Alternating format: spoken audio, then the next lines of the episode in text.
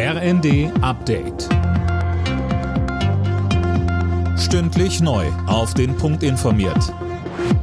Ich bin Silas Quiring. Guten Abend. Die Ampelkoalition hat ihren Gesetzentwurf zur CO2-Kostenaufteilung zwischen Mietern und Vermietern auf den Weg gebracht.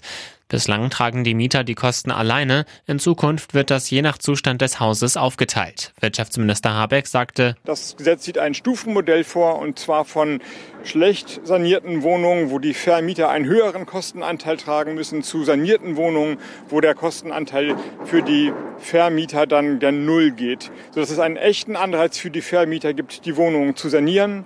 Und das soll eben auch passieren. Das ist der Sinn des Gesetzes. Auf den Straßen in Deutschland ist seit dem Nachmittag wieder einiges los, denn viele Menschen wollen über das lange Himmelfahrtswochenende verreisen. Laut ADAC müssen Autofahrer vor allem auf den Straßen von und zur Küste und in den Großstädten mit Staus rechnen. In der Partygate-Affäre steht der britische Premierminister Johnson mehr und mehr unter Druck. Ein interner Untersuchungsbericht wurde jetzt vorgelegt. Tom Husse, der sieht für Johnson nicht wirklich gut aus. Ja, denn der Bericht macht die britische Regierungsspitze für den Skandal verantwortlich. Viele Veranstaltungen hätte man nicht zulassen dürfen, heißt es.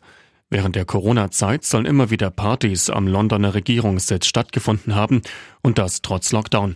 Johnson hat bereits auf den Untersuchungsbericht reagiert und betont, dass er die volle Verantwortung für die Partys übernimmt. Einen Rücktritt schloss er aber erneut aus. Schlechte Nachricht für Grönemeyer-Fans. Der Sänger hat seine geplante Jubiläumstour komplett abgesagt. Grund ist ein Corona-Ausbruch bei ihm selbst und in seinem Team. Bereits gekaufte Tickets können zurückgegeben werden. Alle Nachrichten auf rnd.de